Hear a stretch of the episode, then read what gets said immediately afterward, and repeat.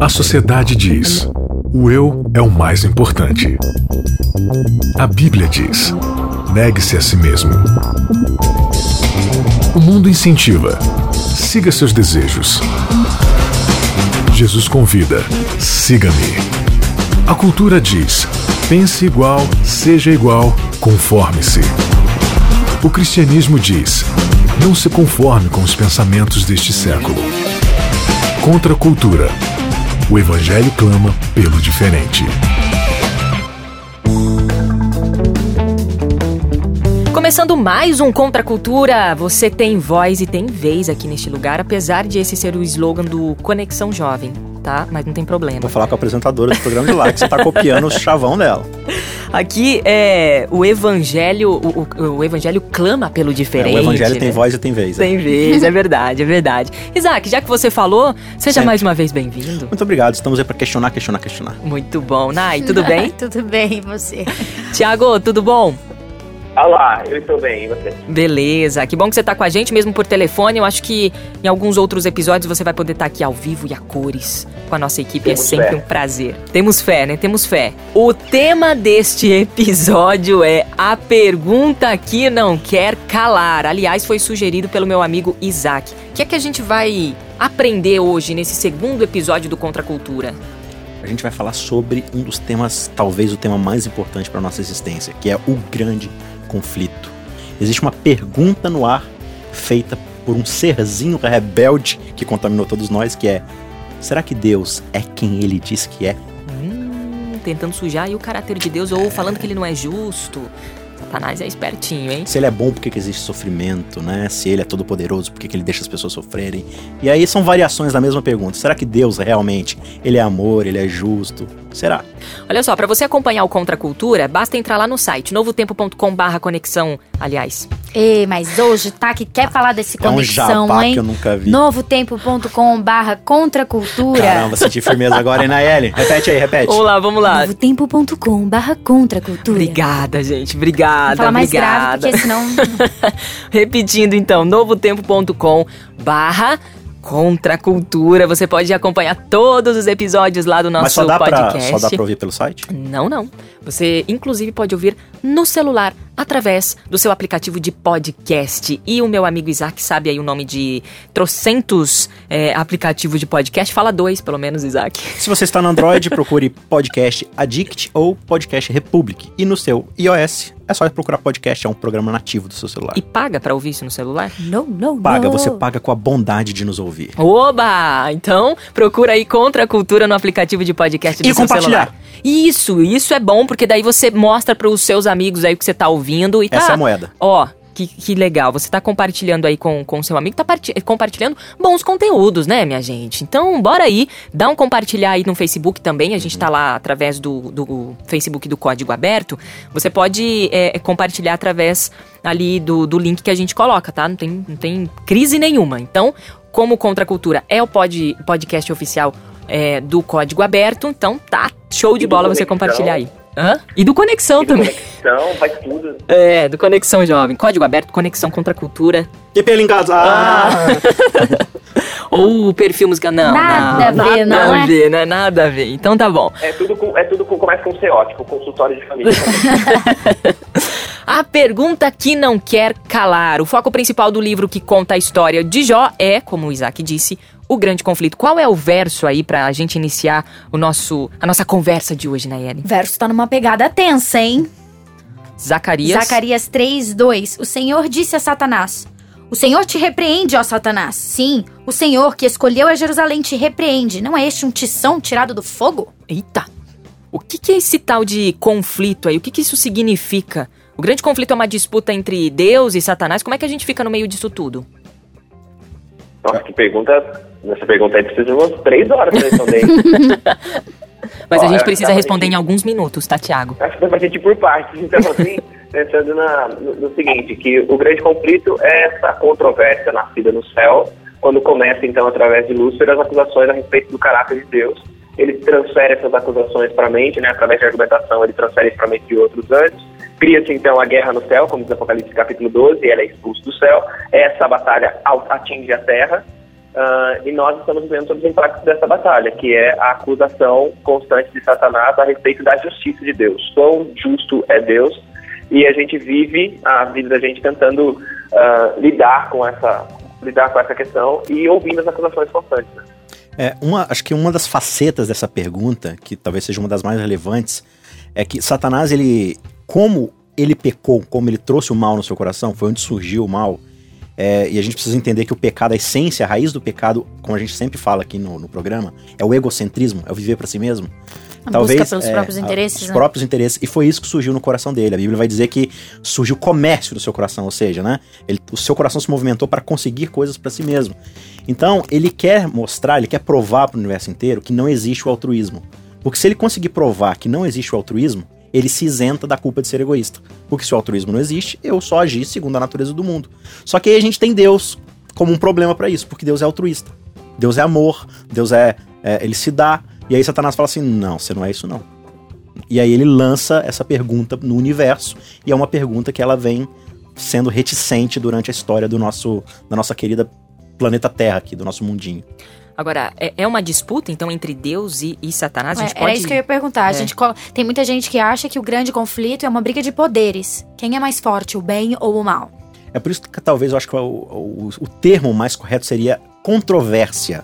É uma controvérsia, é uma briga de ideias, é uma, uma questão de caráter. Um ponto precisa ser provado, uma resposta precisa. Por isso que essa é a pergunta que não quer escalar. Deus realmente, é, ele é quem diz que é? E aí, claro, isso vai envolver, às vezes, briga física de um lado ou de outro e tal, mas esse não é o foco. O foco aqui é o caráter de Deus é realmente o que ele diz que é? E é essa pergunta que Deus precisa responder para o universo. Não porque ele deve isso para alguém, mas que o próprio caráter dele já sugere isso. Agora, é gente... porque tem uma. Só, só terminando claro, essa claro. questão, que existe um, um, detalhe importante que assim, Deus, um, por ser justo, ele não se contenta apenas em ser, ele quer parecer. Uhum. Então, assim, ele também permite o desenrolar desse, dessa grande controvérsia por uma questão de transparência. É importante que os seres uh, criados, eles cheguem a um, um, certo momento em que eles não tenham dúvidas a respeito do caráter de Deus. Um, quando a gente pensa, é, é, uma disputa entre Deus e Satanás? De certa forma é, mas é uma disputa por ganhar, né? O mais poderoso e o mais forte já está resolvido quem é. Uhum. A questão é, é, é uma, como, como o Isaac falou, uma disputa na, na, questão das ideias e a gente, como ser humano, a gente entra uh, sendo argumento para um dos dois lados. A uhum. minha vida é um argumento para um dos dois lados. Uh, não que, ah, não, mas então a gente é só um peão, só um objeto no meio das coisas. Uh, eu, não, eu acho que isso é, é, diminuir as coisas, mas também acho que às vezes a gente tenta dar ao ser humano um protagonismo que a gente não precisa ter, que não é uhum. é nosso. Uhum. Né? A gente quer, ah, mas então está tendo uma disputa lá entre Deus e Satanás, Deus e Satanás estão num conflito, numa grande controvérsia e eu que não tenho nada a ver. Bem, acho que a gente tem que dar uma baixadinha na gente mesmo, né? entender que a gente chegou nesse mundo depois que o negócio estava instituído. Uh, a gente está vivendo aqui, eu acho que a gente tem que sair um pouquinho desse, desse protagonismo e entender que no final das contas a gente está aqui, Deus ama, Deus nos ama e tudo mais, mas a nossa vida nesse grande conflito é ser argumento. Ou argumento em favor da ideia construída por Satanás, ou argumento em favor da ideia apresentada por Deus a respeito de si mesmo. Você falou de protagonismo aí, Tiago. Satanás é. Não sei se a gente né, pode tentar responder isso, mas Satanás é protagonista na história de Jó? Ah, a história de Jó, acho que o, pensando assim, protagonista, o protagonista da história de Jó é Deus, né? Porque todo o debate a respeito, todos os debates, tudo, tanto que assim, Satanás, na mentalidade bíblica, né, na mentalidade do, do Antigo Testamento, Satanás é um personagem que aparece muito pouco. Ela foi lida em Zacarias, que é a segunda vez que ele aparece descrito né, Satanás. Satanás aparece no livro de Jó e ele, ele aparece lá como uma serpente, né, em obviamente, mas ele aparece no livro de Jó como, como Satanás e ele aparece em Zacarias na visão que Zacarias tem do sumo sacerdote Josué, que é escolhido pela Naed. Uh, nos outros momentos ele aparece em linguagem figurada em muitos dos, dos casos, mas ele é um personagem que é, é entendido no, na mentalidade do Antigo Testamento que ele está sob ordens. Não que Deus o manda fazer coisas, uhum. mas que ele não tem essa liberdade toda. Né? Ele não é esse agente totalmente uh, de, de, de, ação irrestrita. Né? Ele está sob, sob ordens. Então, ele lança lá o mal, mas a discussão toda no livro de Jó tem a ver com Deus. E Deus é o protagonista porque, no final das contas, o que elucida, como a gente falou na, na, no estudo da, passado, o que elucida tudo é Jó compreendeu o caráter de Deus. Hum. E aí tudo isso faz com que a coisa se abra na cabeça de Jó. Então, Jó é o personagem né, principal e tal, mas o importante, o, protagonismo todo é um Deus que guia, é um Deus que é justo, é um Deus que assiste no sofrimento, é um Deus que dá perspectivas novas, é um Deus que escreve finais diferentes, é Deus que é o, o personagem central. É, eu coloquei essa pergunta, a gente até de manhã, né, Isaac, a gente tava conversando sobre isso, porque às vezes a gente coloca assim, ai, Satanás, Satanás, é isso que ele faz, não sei o quê, ai, é, Supervaloriza, é, supervaloriza a figura de Satanás. Aí a gente olha pra história de Jó, olha, olha o que Satanás fez na vida dele, olha o que Satanás não sei o que lá, olha o que... Como assim, Satanás fosse o personagem principal da história de Jó, por quê? Porque ele que, que feriu Jó, ele que mandou dor, ele que mandou as, as tragédias na vida de Jó, e Deus fica ali, tipo, ai, ó, tô aqui, tá bom? Ó, tô permitindo isso, tá bom? Como se Deus fosse uma figura totalmente secundária, né? E totalmente impotente, né? E, e é interessante isso, é uma coisa à parte aqui do nosso episódio, mas acho que vale ressaltar. A gente precisa ter cuidado com o tipo de ênfase e o tipo de energia que a gente gasta discutindo Satanás.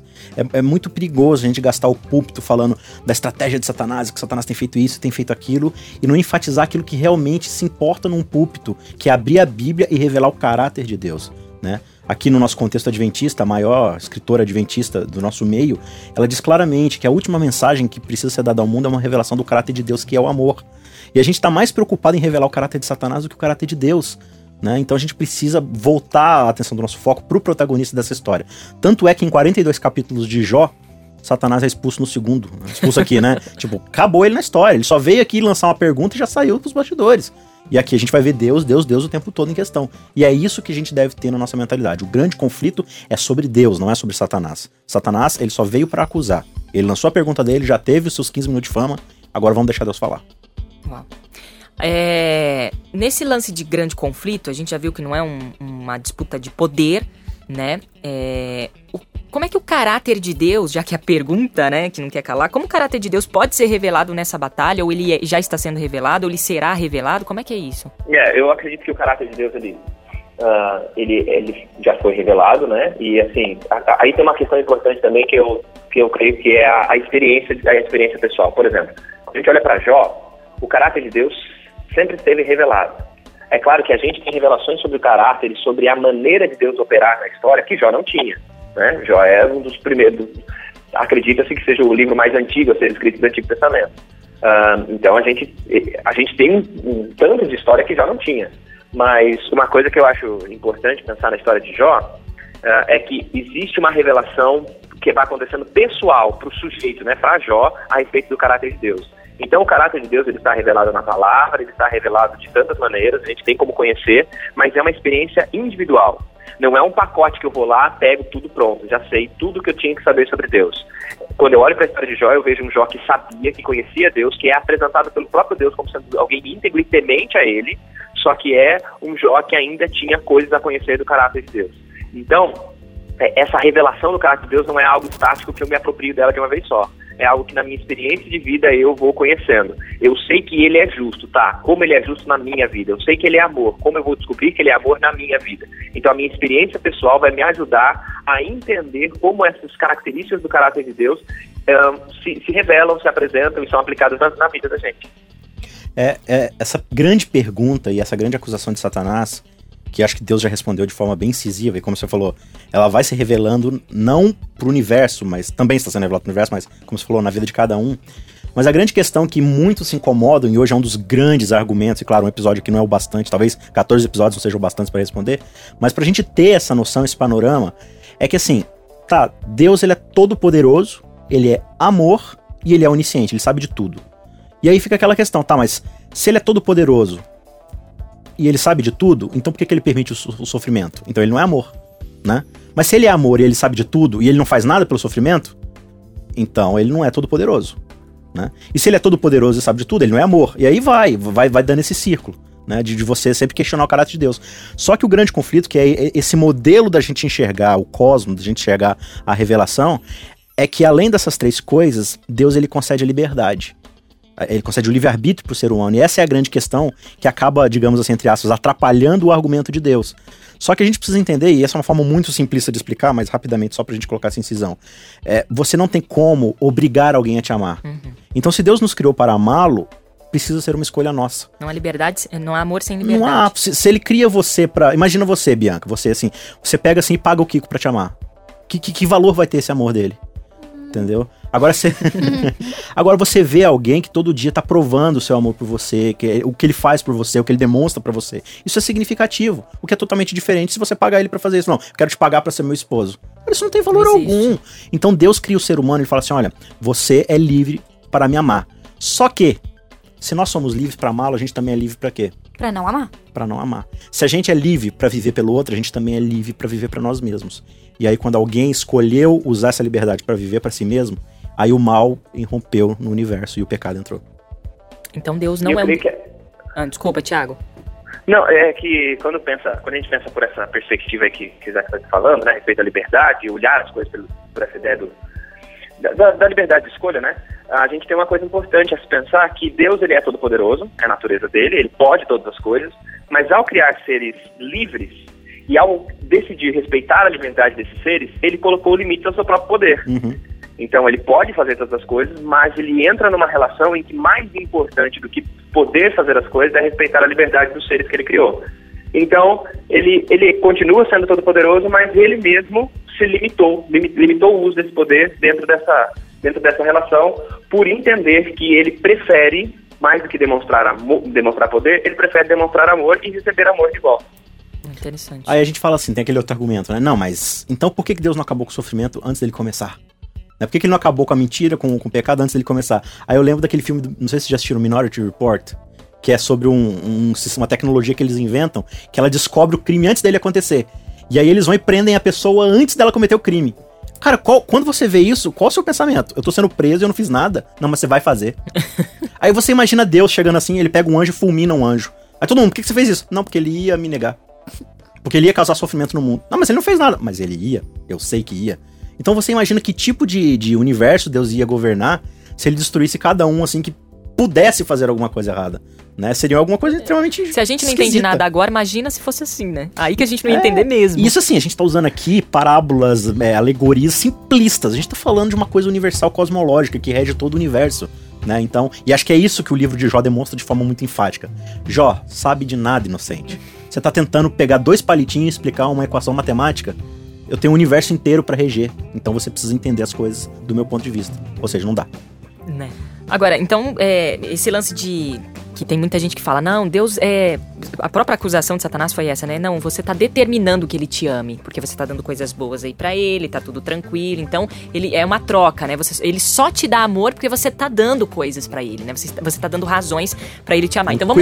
É, vamos tirar tudo isso aí, vamos ver se ele vai te amar, né? E Deus, conhecendo o coração é, é, de Jó, é, permitiu que Satanás é, fizesse Jó sofrer.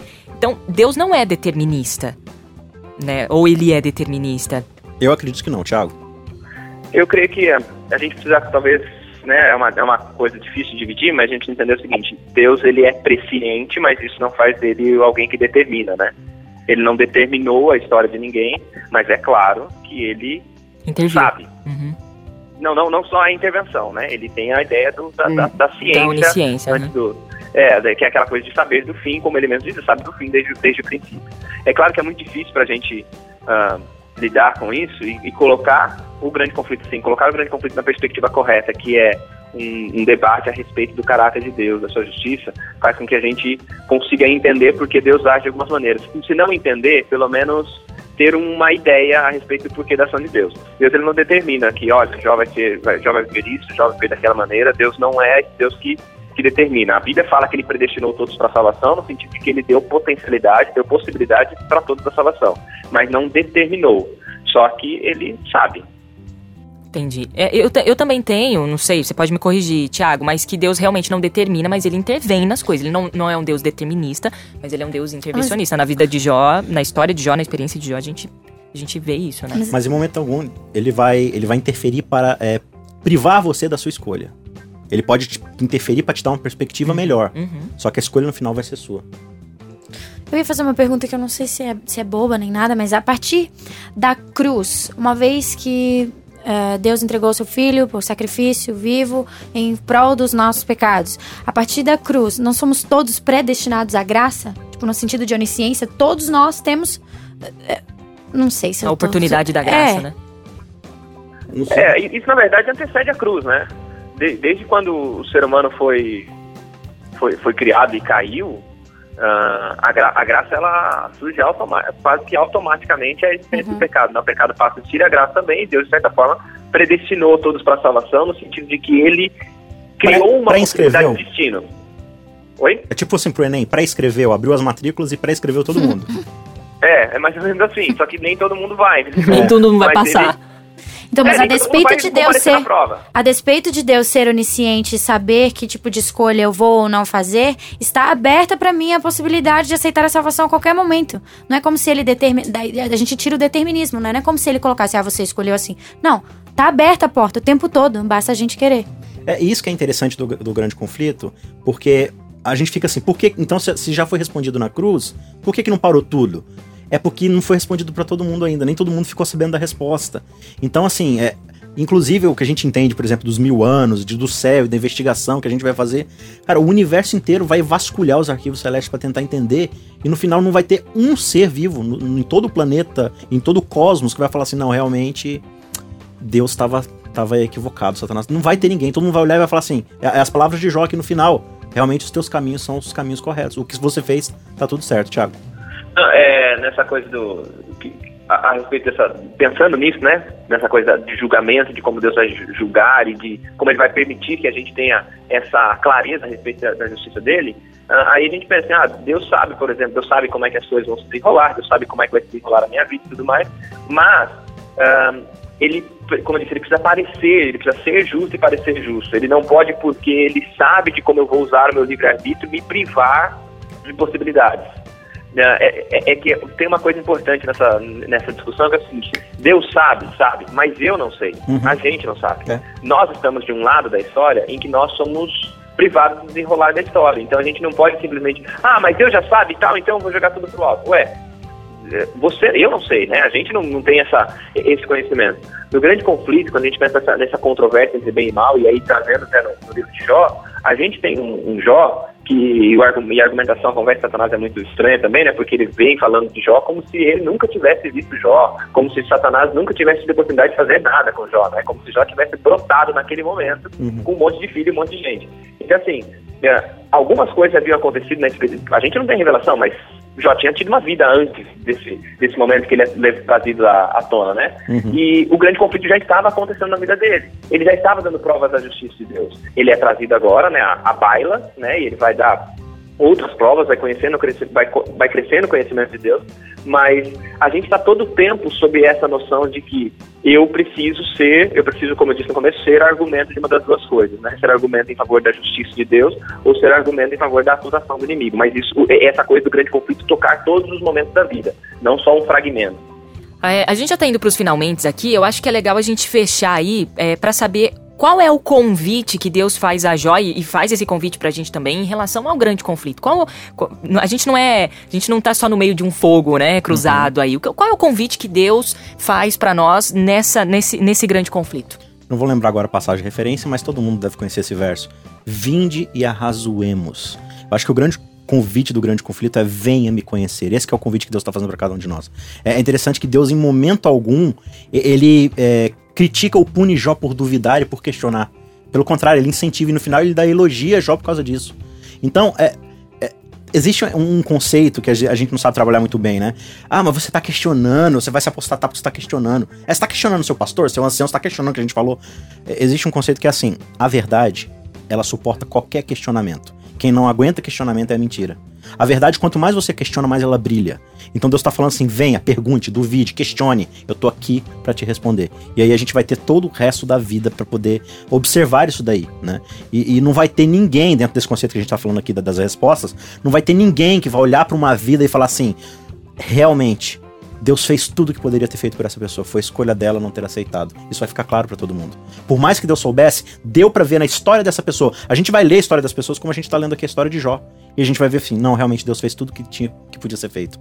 Não dava, essa pessoa realmente não quis. Foi uma escolha dela. E aí a resposta vai ser dada para todo mundo. Tiago, suas considerações finais. Eu creio que o convite de Deus para Jó e o convite de Deus para a gente, né, passando para aquilo que o Isaac falou, é, Deus convida a gente para um privilégio muito grande que é vindicar o caráter dele, né? É, nesse, nessa coisa de ser espetáculo para o universo, é o universo ser capaz de olhar, os anjos dos céus olharem, os anjos do mal olharem para minha vida E não porque eu acerto bastante, porque eu faço várias coisas certas, mas porque eu estou nessa experiência de me aproximar de Deus e arrazoar com Ele.